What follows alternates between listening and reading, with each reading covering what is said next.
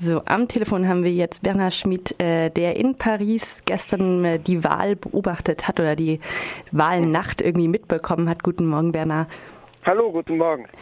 Ähm, wir haben jetzt ein paar Minuten Zeit, um über das Ergebnis zu sprechen. Ich äh, wiederhole es einmal ganz kurz. Es ist Macron, Emmanuel Macron 66,1 Prozent, Marine Le Pen äh, 33,9 allerdings mit einer Wahlbeteiligung von nur 74 Prozent und davon dann auch nochmal 11,5 Prozent ungültig gewählt, also äh, mhm. oder weiß gewählt, wie man in Frankreich sagt.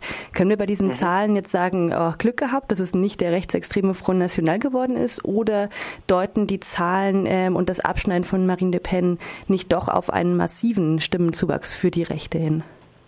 Äh, beides natürlich. Also zunächst das äh, sehr beruhigende ist, dass äh, Marine Le Pen es tatsächlich nicht geschafft hat und den Durchmarsch nicht geschafft hat. Auch nicht der Gestalt, dass sie zwar die Wahl verliert, aber mit 45 Prozent auf einem sehr hohen Sockel aufbaut. Das war, was im Vorfeld zu befürchten war. Also nicht unbedingt, dass sie wirklich in den Élysée-Palast einzieht, aber dass sie auf einem sehr hohen Wahlsockel für die nähere Zukunft aufbauen kann.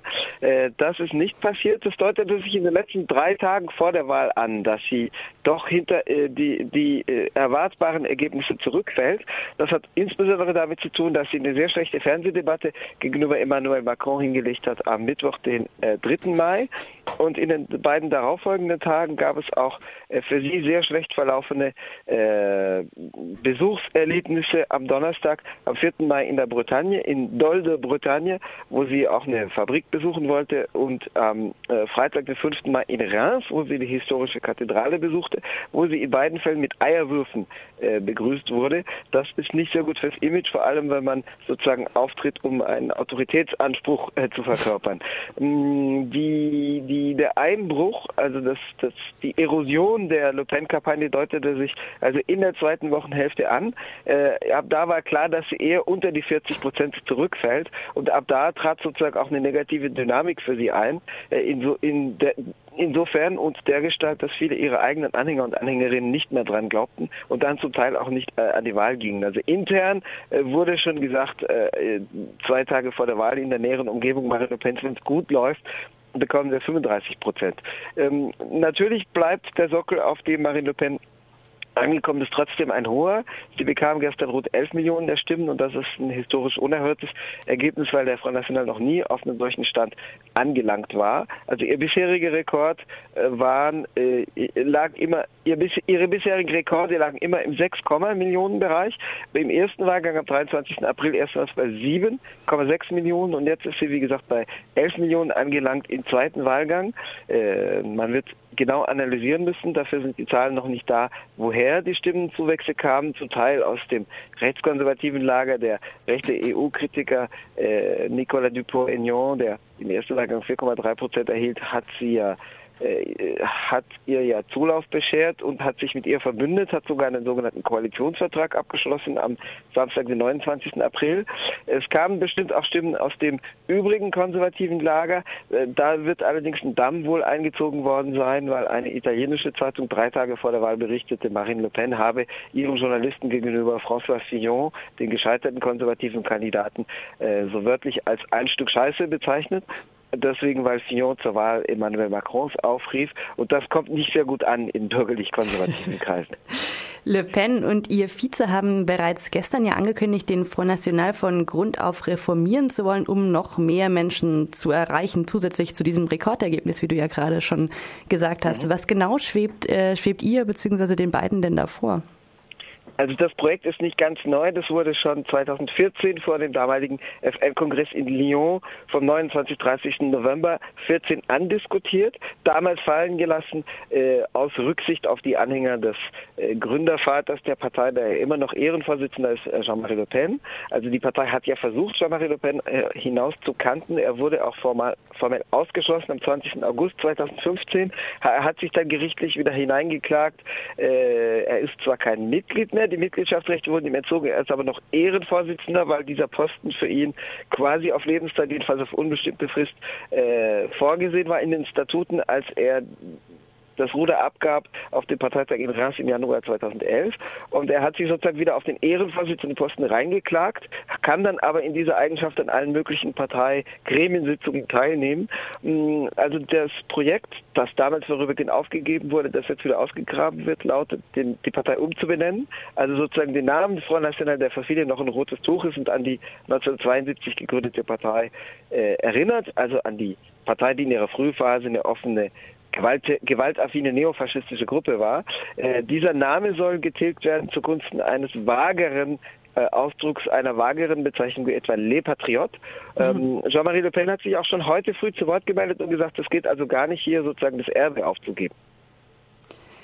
Nun ähm, finden ja in rund vier Wochen in Frankreich auch die Parlamentswahlen statt. Es geht also nahtlos weiter mit dem Wahlkampf im Grunde genommen. Aus europäischer Sicht war gestern sicher, war das gestern sicher der wichtigere Urnengang, aber der 11. Juni liefert ja auch die Voraussetzung dafür, dass Macron jetzt sein Programm überhaupt durchsetzen kann, beziehungsweise genau. Le Pen ihm nochmal in die Parade fahren kann. Aber auch für die Linke ist, äh, die, die zwar für Macron vielleicht gestimmt hat, aber gegen seine Politik ist, ist die Parlamentswahl enorm wichtig, ähm, um ihm überhaupt mhm. politische Zugeständnisse abzutrotzen. Was sind denn die Themen dieses Wahlkampfes in den nächsten vier Wochen? Also was den Parlamentskampf betrifft, wird sich das erst noch erweisen müssen, aber sicherlich wird genau das, was du zu Recht unterstreichst, also die Frage, ob Macron über eine regierungsfähige Mehrheit in der Nationalversammlung verfügt, stark im Mittelpunkt stehen. Es war ja so, dass der Präsidentschaftswahlkampf bislang kein prägendes Thema aufwies.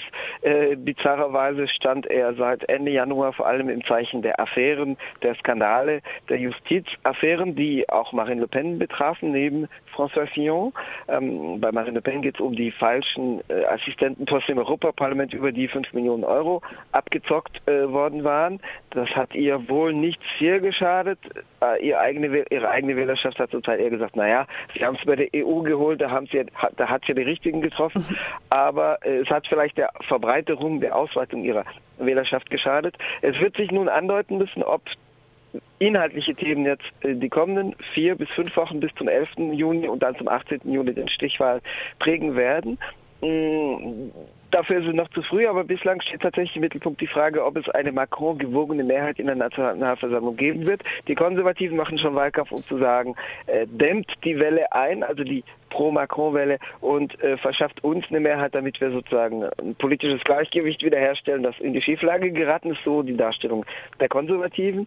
Hm, es gibt jetzt auch eine Umfrage aus der Wahlnacht, die besagt, dass äh, 61 Prozent der Franzosen und Französinnen nicht der Auffassung sind, dass es eine Pro-Macron-Mehrheit geben solle.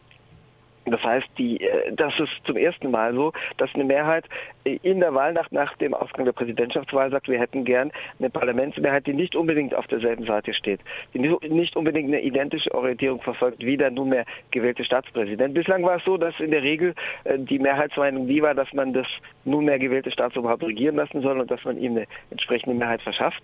Aber dies ist äh, nun zumindest in den Umfragen von heute Nacht erstmals nicht der Fall.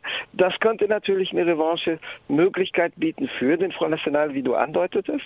Ähm, äh, vor allem dann, wenn er es schafft, mit Teilen der Konservativen zu kooperieren. Teile der Konservativen ihrerseits werden ähm, bei Macron andocken. Die Konservativen werden sich wahrscheinlich auch darüber spalten.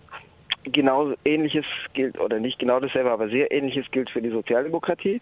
Das wird natürlich auch ein Versuch sein für den Links- Sozialdemokraten, Linkspopulisten, Linksnationalisten Jean-Luc Mélenchon, der sich ja äh, seit dem Wahlabend des ersten Wahlgangs als schlechter Verlierer erwies und die Wahlergebnisse mehrmals in Frage stellte. Äh, das wird, wie er mehrfach betonte, für ihn auch eine Chance sein, zu versuchen, zumindest äh, über eine stärkere Fraktion zu verfügen und dadurch nochmal den Präsidenten vor allem in der Sozial- und Wirtschaftspolitik in die Speichen zu greifen. Als letzte Frage vielleicht ein kurzes Ja oder Nein. Können wir denn mit einer Koalitionsregierung in irgendeiner Form rechnen? Ja, sicher, ja, äh, zumal, zumal äh, Macron eine, äh, einen Anspruch, den er bisher hatte, aufgegeben hat. Er hat ja den Anspruch gestellt, die Leute, die äh, mit mir regieren wollen, das heißt, die für En Marche, die von ihm gegründete, im April 2016 gegründete Kleinpartei kandidieren, die müssen ihre bisherige Parteimitgliedschaft aufgeben, das heißt bei der Sozialdemokratie und bei den Konservativen. Da hat er aber einen Rückzieher gemacht und gesagt, nein, nein, die Leute dürfen Doppelmitglieder bleiben, bei den Konservativen und bei En Marche oder bei der Sozialdemokratie Sozialdemokratie und bei En. Und damit ist fest damit zu rechnen, dass es politische Blöcke geben wird, die sich auf heterogene Weise zusammensetzen, die vom rechten Flügel der Sozialdemokratie kommen, die aus dem gemäßigten Teil der Konservativen kommen und die sich hinter Macron äh, gruppieren, die sich um Macron gruppieren, nicht unbedingt hinter ihm aufreihen, sondern eher sich um ihn herum gruppieren werden.